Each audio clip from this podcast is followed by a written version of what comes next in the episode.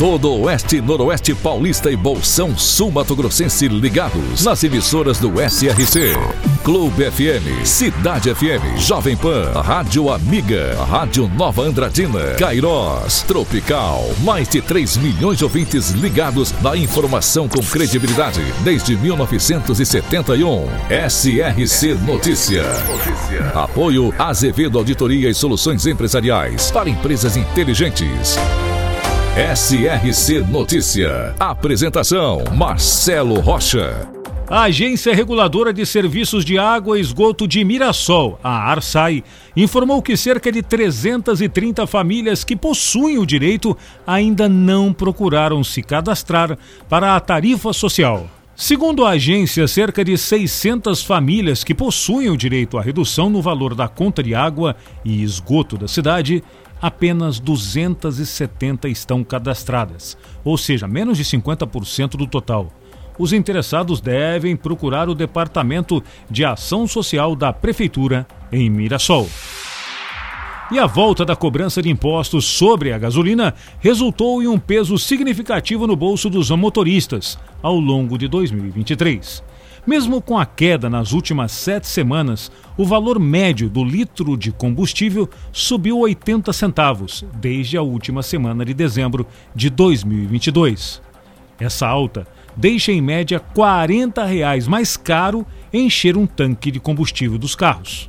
Os dados são da própria Agência Nacional de Combustíveis do Governo Federal. É, parece que o amor não venceu. SRC Notícia. E agora, Andradina é notícia, repórter Washington Luiz. As obras no trecho inicial da Avenida Guanabara, que é o principal acesso da cidade, estão em fase de conclusão. Os motoristas devem ficar atentos neste final de obras, principalmente na nova sinalização de trânsito e mecanismos de segurança.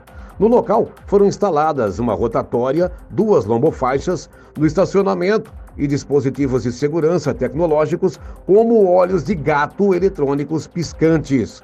Não é de hoje que o trânsito naquela parte da cidade precisava ser regrado para dar mais segurança aos pedestres, ciclistas, motociclistas e motoristas em geral, explicou Geraldo Pila, ele que é o secretário de obras de Andradina.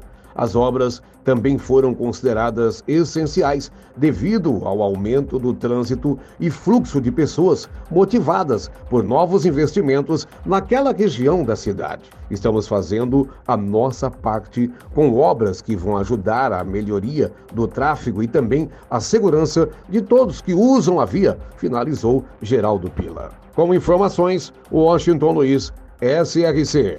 Penápolis, entre Lins e Araçatuba, se tornou município em 22 de dezembro de 1913. Atualmente possui mais de 60 mil habitantes. Sua economia baseia-se na agricultura, indústria, comércio e agropecuária. Penápolis, também presente no SRC Notícias. Com a proximidade do final do ano, aumentam as possibilidades de abertura de empregos em Araçatuba. Atualmente, tanto o posto de atendimento ao trabalhador quanto o balcão de empregos do município contam com centenas de vagas abertas. E a expectativa é de que esse número aumente ainda mais com a abertura de vagas temporárias, visando o período do final do ano.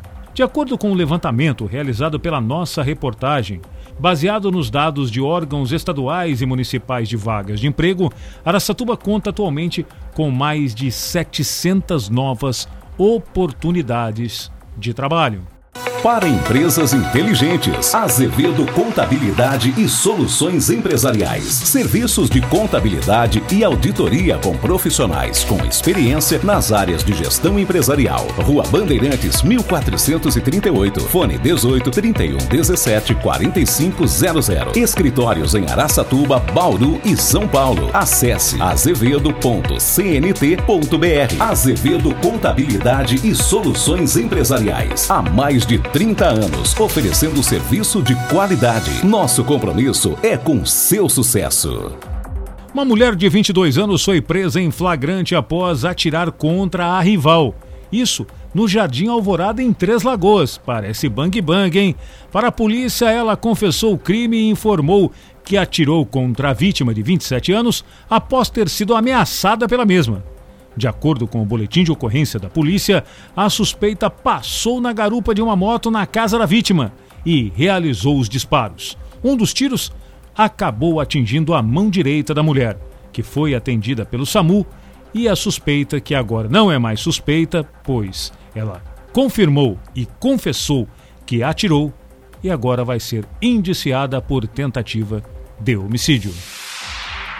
O prefeito de Lins, João Pandolfi, e a secretária de Saúde, Silvia Vasconcelos, estiveram acompanhando a reforma e adequação de uma ala no prédio da saúde, na Vila Ester, que vai receber o Banco de Leite Humano.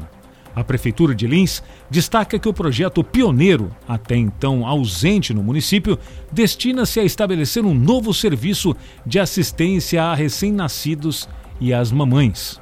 O Banco de Leite Humano assume a missão de fornecer um serviço abrangente que atenderá às necessidades das mães e dos bebês, garantindo o acesso ao leite materno e de boa qualidade.